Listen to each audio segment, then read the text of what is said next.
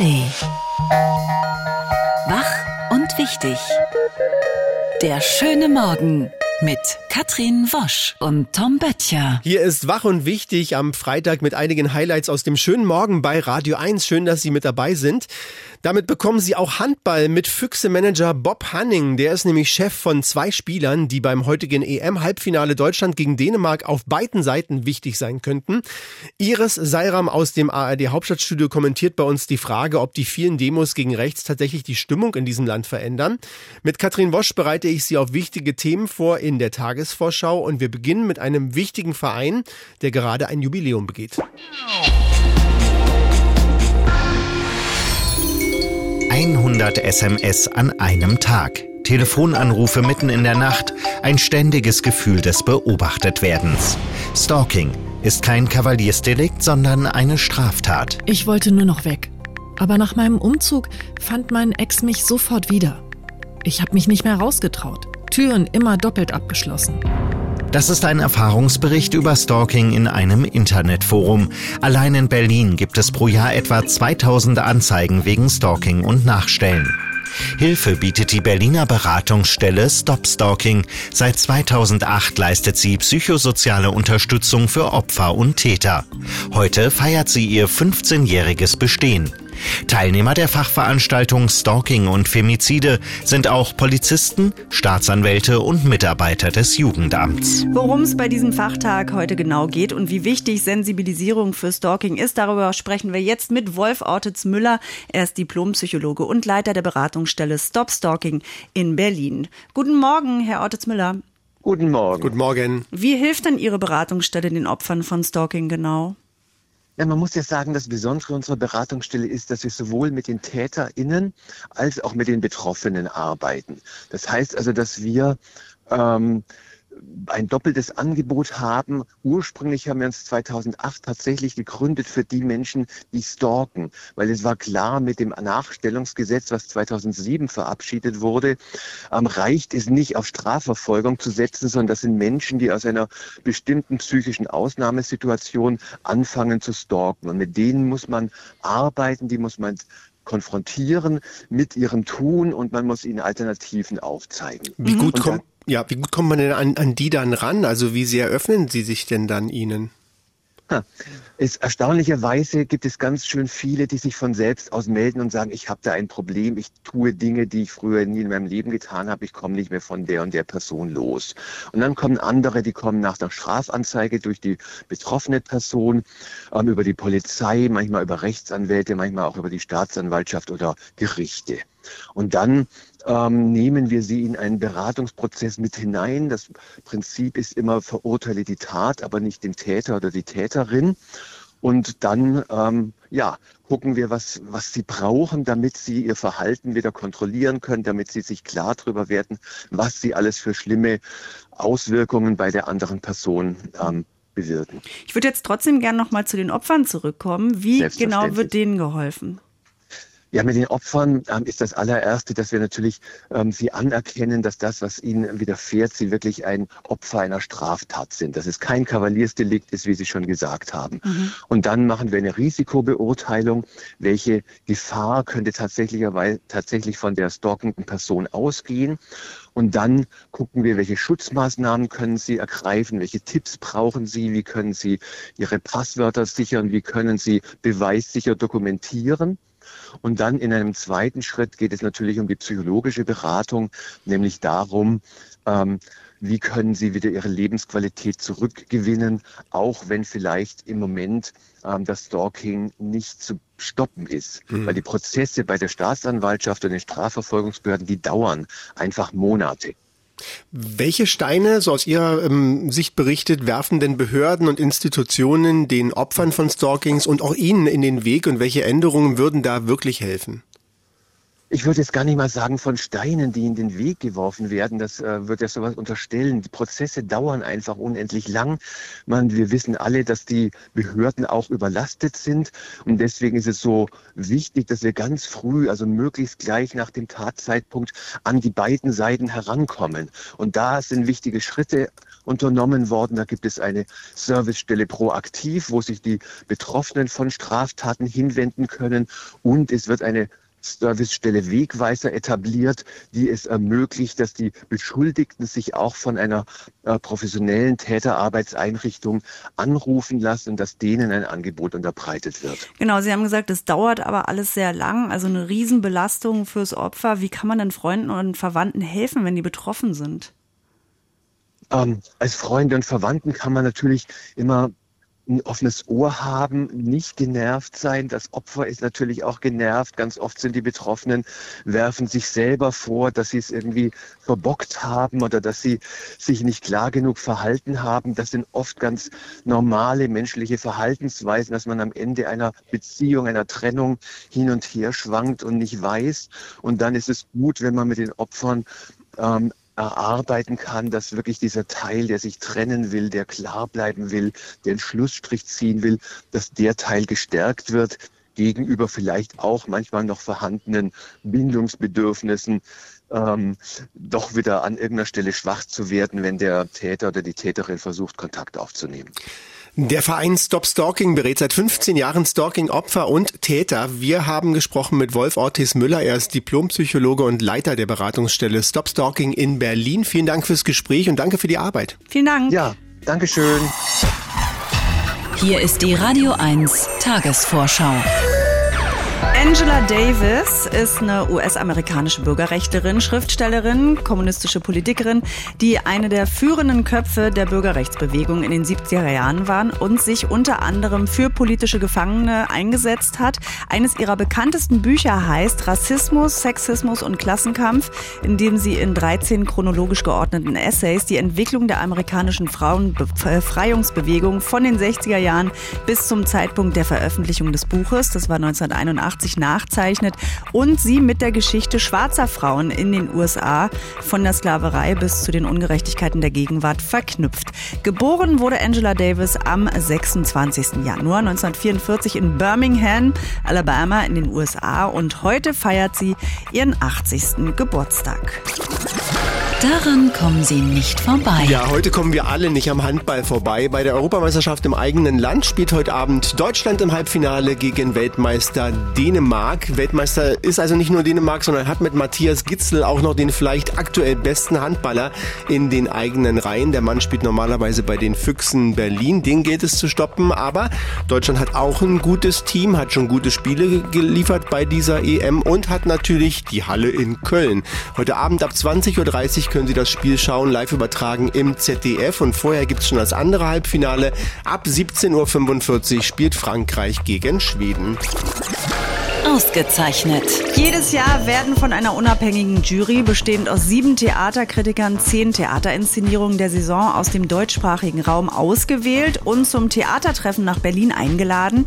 Diese Entscheidung über diese Einladung fällt heute und wird um 11 Uhr in einer Pressekonferenz bekannt gegeben. Das rund zweiwöchige Festival findet dann vom 2. bis zum 19. Mai statt hier in Berlin. Festivalzentrum ist das Haus der Berliner Festspiele und zusätzlich werden verschiedene Berliner Bühnen bespielt und gegebenenfalls gibt es auch alternative Spielorte. Hoch die Tassen. Das sieht toll aus und ist auch definitiv anstrengend. Komm, wir machen mit. Ja, mal schauen. Das 4. Januar-Wochenende, das steht hier an und das steht auf Usedom ganz traditionell im Zeichen des eisigen Strandvergnügens mit einem sportlich kuriosen Höhepunkt, den Weltmeisterschaften im Strandkorb-Sprint. Die 16. Strandkorb-WM wird am Strand von Aalbeck vor der traumhaften Kulisse der historischen Seebrücke ausgetragen.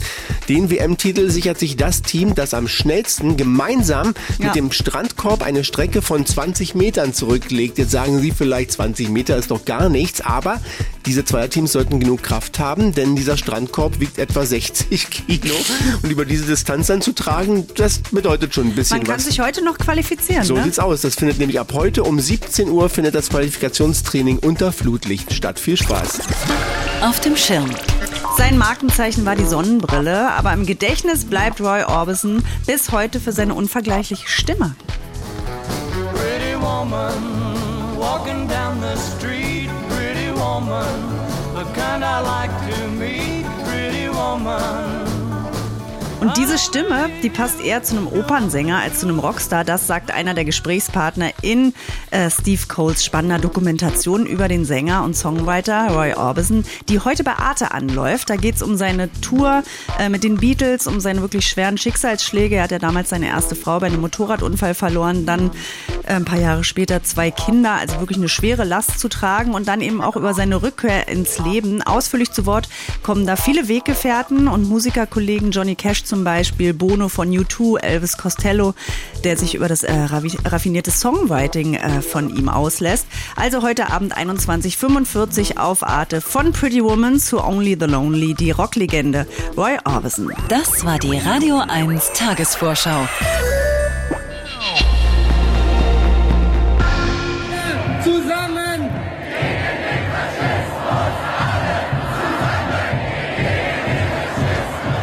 Alle zusammen gegen den Faschismus. Den Eindruck kann man derzeit wirklich bekommen. Die Demos gegen rechts und insbesondere die AfD gehen auch an diesem Wochenende weiter. Allein in unserer Region gibt es angemeldete Demos in Berlin, Eichweide, Gersweide, Oberhavel, Storkow, Rangsdorf, Zossen, Frankfurt-Oder ist dabei, Finsterweide, Küritz und Neuruppin. Kein Anspruch auf Vollständigkeit.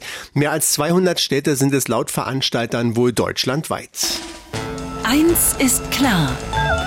Der Kommentar mit Iris Seiram. Sie ist Korrespondentin im ARD Hauptstadtstudio. Guten Morgen, Iris Seiram. Hallo, ich grüße euch. Guten Morgen. Verändert denn diese Stimmung gegen rechts gerade wirklich was in Deutschland? Oh, ja, also über diese ganzen Proteste, da ist ja echt schon wahnsinnig viel äh, drüber geschrieben und geredet und kommentiert worden. Und dem Bundeskanzler macht es Hoffnung, der Vizekanzler sagt Danke. Also Deutschland steht auf, ähm, hat man den Eindruck, die Demokratie ist gerettet und wir können uns alle wieder hinlegen. Ich will jetzt auch nicht hier den Partypooper spielen, aber bei den wirklich, wirklich vielen beeindruckenden Menschen habe ich doch irgendwie ähm, die vermisst, die von den Remigrationsplänen tatsächlich betroffen sein könnten. Also der vermeintlich nicht integrierte Araber oder andere Leute mit einer migrantischen Biografie. Also eigentlich auch Leute, wie, wie, wie ich. Ähm, mein türkischer Vater hatte damals noch nach 20 Jahren in Deutschland keine unbefristete Aufenthaltsgenehmigung. Und ich kann mich wirklich noch total gut daran erinnern, wie er die Panik vor jeder Verlängerung versuchte mit so einem aufmunternden Lächeln zu überspielen. Ich habe sie aber trotzdem gesehen und ich hatte sie auch. Weil als migrantisches Kind war das oder die Abschiebung die ultimative Bedrohung für uns. Und eine ähnliche Panik kam wieder hoch bei vielen aus meiner türkisch-arabischen Bubble, allerdings nicht erst durch die Korrektivrecherchen, sondern durch Äußerungen und Vorschläge aus der sogenannten politischen Mitte. Wir müssen endlich im großen Stil abschieben, zitierte der Spiegel den Bundeskanzler noch im Oktober. Und die Union schlug Anfang November vor, Ausländer, die eine antisemitische Straftat begehen, die sollten doch ihren Aufenthaltsstatus verlieren. Und das Strafrecht möge man doch gleich mal mit verschärfen wer macht sich denn dann eigentlich strafbar? Das, äh, also wer auf eine Demo Free Palestine ruft oder nur eine Palästinenserflagge hochhält, wo fängt das an oder wo hört es auf? Und ich habe wirklich selten so viel Angst in den Gesprächen mit migrantischen Freunden, Bekannten, Arbeitskollegen rausgehört, die sich durch den Nahostkrieg nun mal sehr betroffen fühlen, weil sie selber Verwandte in Gaza haben oder sich kulturell einfach nur verbunden fühlen was man sagen darf und oder posten darf. Eine syrische Künstlerin zum Beispiel ähm, hatte mir gegenüber gesagt, dass sie Angst hat, ihre Aufträge zu verlieren. Ein palästinensischer Journalist hat Angst, seinen Job zu verlieren. Und sie bringen dann auch direkt Beispiele. Ein vermeintlich ausgeladener DJ aus dem Berghain oder andere palästinensische Künstler, die ausgeladen wurden. Und das alles in einer Demokratie und Meinungsfreiheit, auf die ja eigentlich in Deutschland sehr viel Wert gelegt wird. Das höre ich halt eben sehr, sehr häufig. Es ist egal, auf welcher Seite man hier steht, aber alleine, dass dieser Eindruck bei vielen eben doch da ist, das halte ich für viel gefährlicher als das, was irgendwelche AfDler in irgendwelchen geheimen Runden an irgendwelchen Plänen schmieden. Eine Kollegin schrieb diese Woche in der Zeit, dass viele Geflüchtete und Migranten politisch heimatlos geworden seien. Ich glaube leider nicht nur politisch.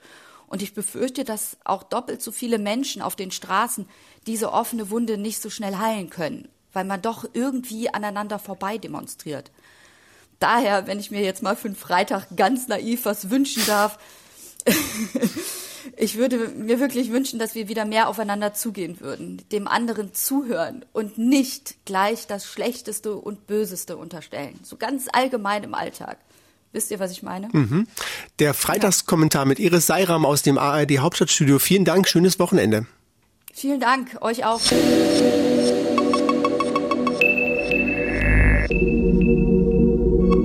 Heute Abend ist es soweit. Deutschland spielt im Halbfinale der Handball-Europameisterschaft in Köln gegen Weltmeister Dänemark. Das ist die denkbar schwerste Herausforderung. Ja. Und dann hat das DHB-Team ja auch noch vorgestern das letzte Hauptrundenspiel gegen Kroatien verrissen. Darüber war auch Bob Hanning nicht amüsiert. Der Manager der Füchse Berlin und der Trainer des VfL Potsdam sprach von fahrlässigem Verhalten. Guten Morgen, Herr Hanning. Einen schönen guten Morgen Ihnen und Ihren Hörern. Guten Morgen. Wie ist es denn aktuell gerade? Überwiegt immer noch der Ärger über das Negativerlebnis gegen Kroatien oder eher die Vorfreude aufs Halbfinale auf, heute? Auf keinen Fall, sondern wir sind natürlich alle nach, äh, nach vorne gerichtet und freuen uns jetzt alle, dass wir gegen die vermeintlich beste Mannschaft der Welt äh, heute vor 20.000 Zuschauern äh, ein, ein tolles Handballspiel hoffentlich machen werden und vielleicht uns den Traum vom Finale erfüllen können. Sprechen wir erstmal über Deutschland. Teile der Mannschaft sind überragend, sagen Sie. Auf wen kommt es denn heute Abend besonders an?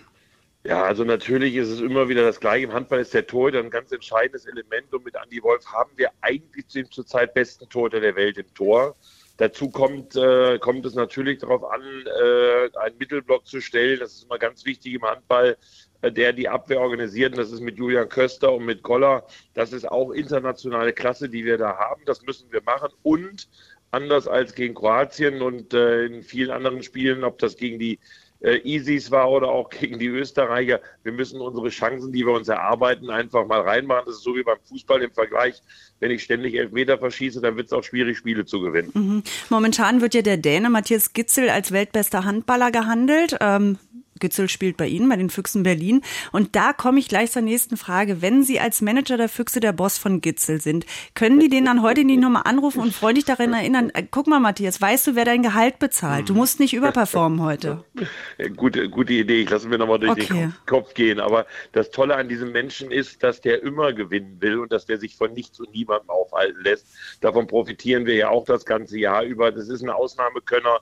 Das ist ein ganz besonderer Mensch, äh, der sich für Berlin übrigens damals entschieden hat, ähm, nicht des Geldes wegen, sondern weil er gesagt hat, ich möchte etwas gewinnen, äh, was dieser Verein noch nie gewonnen hat. Ich möchte Teil äh, nicht etwas, äh, etwas sein von dem, was schon mal gewonnen wurde, sondern ich möchte es selbst gestalten. Und diesen Ehrgeiz bringt er halt einfach mit und deswegen ist es auch mhm. der beste Spieler der Welt. Und noch ein Spieler von den Füchsen ist im Fokus und der spielt dann auch noch auf der richtigen Seite heute Abend. Rückraumspieler Nils Lichtlein, 21 Jahre alt, hat die U21 WM gewonnen und wurde zum besten Spieler des Turniers da gewählt. Wie wichtig kann denn dieses Handballjuwel heute Abend werden? Tja, das müssen Sie den Bundestrainer fragen. Äh, der hat das muss man wirklich sagen, die Kroaten ein überragendes Spiel gemacht. Er hat äh, nur zehn Minuten gespielt, hat in den zehn Minuten zwei Tore geworfen, ganz, ganz viele Situationen kreiert und äh, ich könnte nur raten, ihn einzusetzen, weil er macht Deutschland besser. Sie haben bereits viel erlebt im Handball. Wie wichtig ist dann heute Abend tatsächlich nochmal eine bessere Stimmung in der Kölner Arena? Also eine bessere Stimmung als die, die es äh, bis jetzt gab, die, die, die, die kann es gar nicht geben. Das, das Publikum ist äh, sowieso voll da und das wird natürlich, jeder weiß natürlich, es ist jetzt Endspielzeit und, und ich glaube, die Leute kommen alle elektrisiert äh, in die Halle rein und äh, müssen uns auch tragen, diesen besagten achten Mann äh, im, im, im Handball spielen und ich bin sicher, dass sie ihren Auftrag äh, maximal erfüllen werden. Wichtig ist, dass unsere Handballer ihren erfüllen. Sind Sie dann so ein Nervenbündel während des Spiels? Wo, wie und wo werden Sie das denn schauen?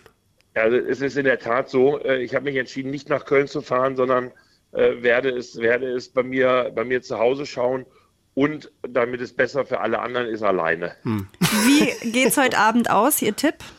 Tja, also äh, wir sind Außenseiter. Ich habe mal gesagt, von zehn Spielen gegen, äh, gegen Dänemark gewinnen wir im Moment anderthalb. Also ähm, die, die Chance ist jetzt nicht, wir sind jetzt nicht, nicht Favorit, aber im eigenen Land 20.000 Menschen mhm. hinter uns in einer Euphorie. Die Dänen haben auch, wir haben ja gerade erzählt, wir haben gegen die Kroaten äh, verloren. Die Dänen haben auch gegen die Slowenen verloren und sind auch einen Gang runtergeschaltet. Ich halte von sowas grundsätzlich gar nichts. Auf der anderen Seite muss man sagen, wenn man so viele Spieler hat, äh, Spiele hat, muss man auch mal Spieler schonen. Aber wenn die das dann nicht lösen, äh, dann äh, ist das immer was Besonderes. Und dass sie schlagbar sind, haben die Slowenen gezeigt, indem sie die Dänen geschlagen haben. Und warum sollen wir das nicht verdammt nochmal auch tun? Ich glaube, heute ist so ein Tag für anderthalb von zehn. Also Bob Hanning so. ist der Meinung, er freut sich drauf, er schaut das lieber alleine und er sagt, mehr Lichtlein wäre nicht schlecht im heutigen Spiel. Der Manager der Füchse Berlin und Trainer des VfL Potsdam am Morgen vor dem EM-Halbfinale Deutschland gegen Dänemark im Handball. Das Spiel beginnt um 20.30 Uhr. Das ZDF überträgt live. Vielen Dank und viel Spaß, Herr Hanning. Sehr gerne. Dankeschön. Die Radio 1 Denkpause. Heute mit Angela Davis, Bürgerrechtlerin. Ich akzeptiere nicht länger die Dinge, die ich nicht ändern kann. Ich ändere die Dinge, die ich nicht akzeptieren kann. Ende der Denkpause. Ein Zitat von Angela Davis und sie wird heute 80 Jahre alt. Happy Birthday und Ihnen allen ein schönes Wochenende. Wach und wichtig gibt's dann wieder am Montagmorgen. Tschüss. Wach und wichtig. Der schöne Morgen. Montag bis Freitag immer ab 9. Mehr Radio 1 auf radio1.de und in der Radio 1 App.